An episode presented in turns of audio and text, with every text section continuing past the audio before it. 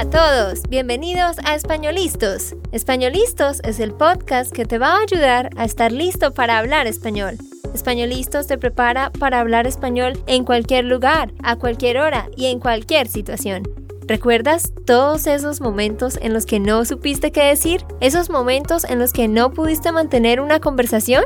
Pues tranquilo, Españolistos es la herramienta que estabas buscando para mejorar tu español. Dile adiós a todos esos momentos incómodos. Entonces, empecemos. ¿Estamos listos? Yo soy Andrea, de Santander, Colombia. Y yo soy Nate, de Texas, Estados Unidos. ¿Cómo están todos en el día de hoy? Espero que estén súper, súper bien en el trabajo, en la casa, en el gimnasio o caminando. Donde sea que se encuentren, espero que estén súper, súper bien y qué bueno que has decidido escuchar un episodio para mejorar tu español. ¿Qué vamos a hacer hoy? Hoy vamos a hablar de un tema que uno de nuestros oyentes nos pidió. Esta persona nos pidió que habláramos sobre la historia de Colombia, sobre cómo se originó Colombia, de dónde surgió el país de Colombia. Y por esa razón hemos hecho una extensa investigación y hoy se las vamos a compartir. Para aquellos que nos conocen más de cerca, ustedes saben que me encuentro en Colombia en este momento y Nate no está conmigo porque Nate está en Estados Unidos, así que por esa razón hoy van a escucharme solamente a mí mientras les cuento todo sobre la historia de mi país. Pero antes de empezar, no olvides que puedes descargar la transcripción de este episodio. Solamente debes ir a www.espanolistos.com y allí vas a ver este episodio y solo das clic para descargar la transcripción y así puedas leer y escuchar. Bueno, hoy vamos a hacer una clase de historia, así como lo oyen. Así que vamos a escuchar muchas fechas específicas de cosas que pasaron. Para los que les gusta la historia, este va a ser un episodio muy chévere. Y para los que no les gusta la historia, sin embargo, sé que van a disfrutar y a aprender muchísimo. Voy a empezar contándoles desde el principio principio cuando Cristóbal Colón llegó a las Américas y cómo fue pasando todo y la serie de cosas que llevaron a la constitución de la República de Colombia y también qué fue lo que llevó a su independencia. Bueno, empecemos desde el principio, principio.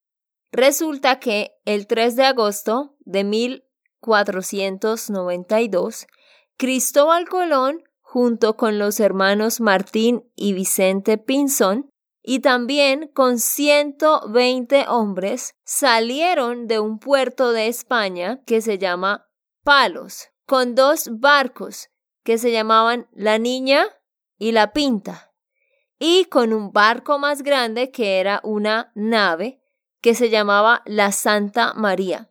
Entonces tenemos tres embarcaciones, una más grande que las otras dos, las cuales salen de España y se vienen hacia el continente americano en 1492. ¿Qué pasó después?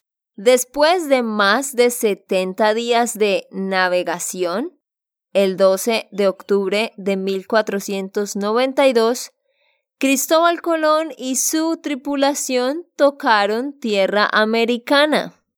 La verdad es que Cristóbal Colón ya había hecho otros viajes antes de este viaje, pero este viaje fue el más importante y el que marca nuestra historia. En los viajes anteriores él había visitado América Central y había llegado a Panamá y estaba buscando oro pero después había ido bajando y bajando y había llegado a Santa Marta, que es una ciudad costera colombiana, y de esa manera fue encontrando diferentes territorios. Eso para contarles de cuándo llega Cristóbal Colón aquí y descubre lo que es la tierra americana. Y bueno, pasan cientos de años y muchas cosas pasan y luego empiezan a formarse los países. Entonces eso era como un abrebocas para ubicarlos a ustedes, pero ahora sí concentrémonos en la formación del país de Colombia. Colombia se formó como un estado en 1810 a partir del virreinato de la Nueva Granada. Luego más tarde, en 1886, Colombia tomó el nuevo nombre que tiene ahora, que es la República de Colombia. Ese fue el año en que se formó como tal la República 1886, cuando recibió el nombre. Pero ahora hablemos de lo que pasó, lo que pasó atrás, lo que pasó en los años atrás, antes de que Colombia se formalizara como un país. Bueno, algo interesante es que en 1499 el navegante español Alonso de Ojeda llegó a las costas del norte de Colombia, a un lugar que se llama el Cabo de la Vela, y llegó con otro hombre llamado Américo Vespucio. Y este hombre nombró la tierra con el nombre que tiene para hacerle honor a Cristóbal Colón. Luego más tarde, en 1525, con Santa Marta y en 1533 con Cartagena de Indias se estableció el control español de la costa. Es que durante todos estos años muchos españoles estaban viniendo a investigar, a descubrir tierras, así que ellos empezaron a colonizar, empezaron a coger las tierras para ellos y a hacerse dueño de estas tierras. Como dije, los españoles estaban llegando y ellos empezaron a expandir y empezaron a coger tierras. Resulta que había un grupo de nativos de indígenas que se llamaban la cultura chipcha y estaban en la zona de donde es hoy actualmente la ciudad capital, que es Bogotá.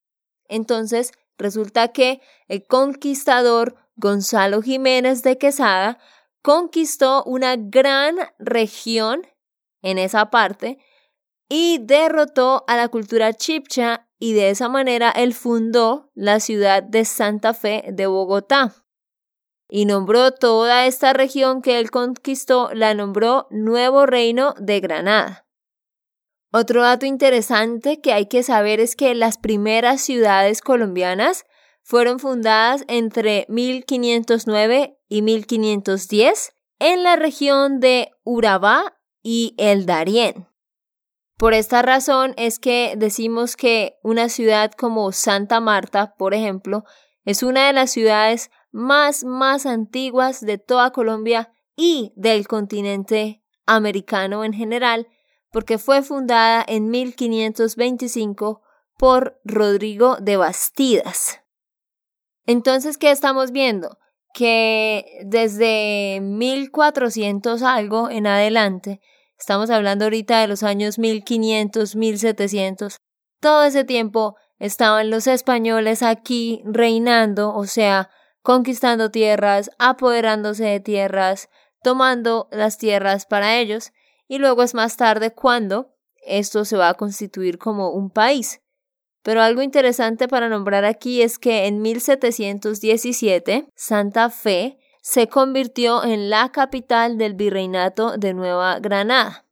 Y así se mantuvo como la capital hasta 1810, hasta esos años, que fue cuando ya esto se constituyó como una nación.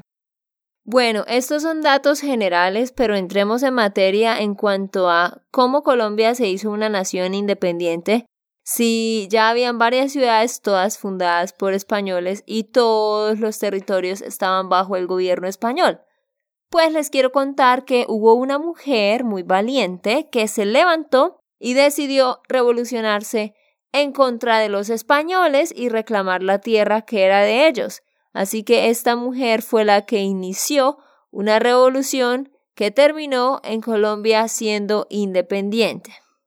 Estoy hablando de Manuela Beltrán, que de hecho aparece en uno de nuestros billetes. Aquí en Colombia, ella pues es un gran ícono. Manuela Beltrán fue una joven santandereana del virreinato de Nueva Granada que desencadenó la revolución de los comuneros de 1781. Los comuneros son sencillamente el pueblo, el pueblo que estaba bajo la opresión de los españoles, o sea, la gente normal. Sucede que los españoles estaban aprovechándose de la gente porque estaban cobrándoles muchísimos impuestos, así que siempre estaban poniendo nuevas publicaciones, nuevos pósters, nuevas carteleras hablando de la alza de los impuestos que la gente tenía que pagar y resulta que un día, el 16 de marzo de 1781, esta mujer, Manuela Beltrán, cogió uno de estos edictos, o sea, como la nueva ley, y lo rompió. Lo rompió e instó a la gente a hacer algo. Y este pequeño acto es lo que se llama la insurrección de los comuneros.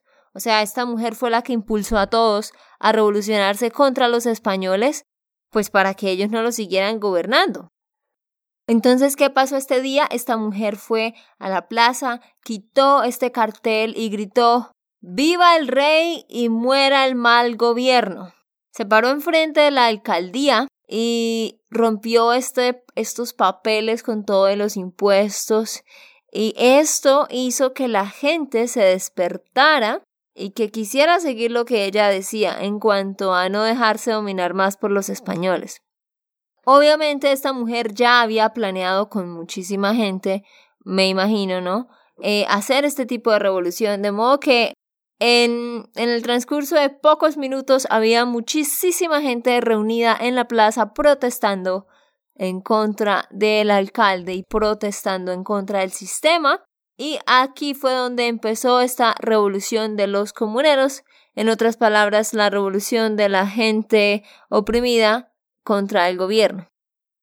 Todo esto comenzó, como les dije, en 1781, 1782, o sea, se venían haciendo como movimientos de revolución contra los españoles, pero lo que realmente marcó el primer grito de independencia fue el 20 de julio de 1810. ¿Qué pasó ese día? Ese día era un viernes y era un día de mercado, así que había muchísima gente en la Plaza Mayor. Entonces, al mediodía, un hombre llamado Luis de Rubio se acercó a la casa de un español que se llamaba José González Llorente y le pidió prestado un florero para decorar una mesa. Pero este hombre español no le quiso prestar el florero a este hombre pues que no era español. La gente realmente ya había planeado cómo formar una revuelta, cómo formar una revolución de repente, así que se les había ocurrido la idea de que este hombre podía ir a pedir prestado un florero y que a causa de ese florero ellos iban a hacer una revuelta. Y efectivamente así pasó. La gente empezó a revolucionarse en contra de los españoles desde ese día. Y bueno, aquí se inicia un periodo de revolución en contra de los españoles y de querer sacar a los españoles del mandato. Esto sucedió entre 1810 y 1814. Muchas revoluciones, muchas cosas sucedieron que estaban marcando el paso para que realmente los españoles dejaran a Colombia en libertad. Pero ¿qué pasó? Luego, en 1815 y 1816, los españoles estaban buscando reconquistar el territorio, el territorio que se estaba saliendo de sus manos, ellos querían reconquistarlo.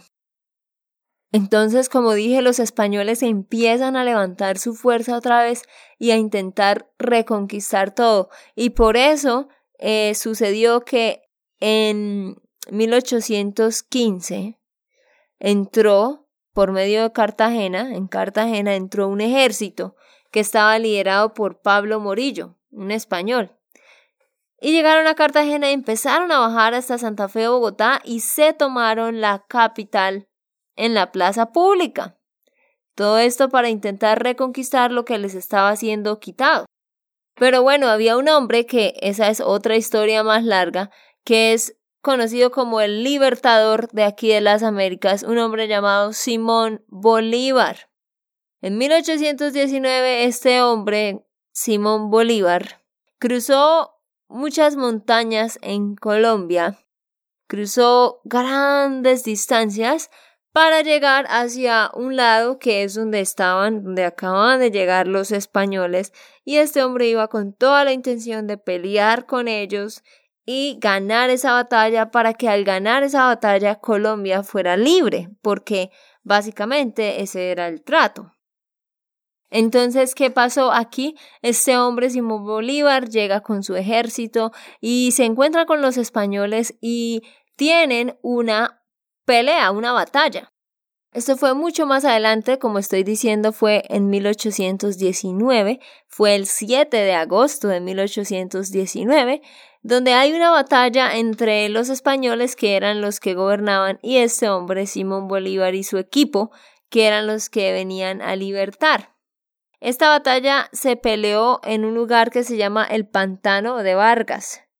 Y se dice que fue esta batalla la que realmente nos trajo la libertad, ¿sí? Porque ya desde antes se había firmado un tratado, se había firmado un acuerdo en el que pues básicamente habían acordado que iban a dejar libre a Colombia, o sea, para que fuera una república independiente de los españoles, pero tenían que pelear esa batalla y ganar esa batalla. Así que la batalla la ganaron el 7 de agosto de 1819 pero celebramos nuestro primer grito de independencia el 20 de julio de 1810.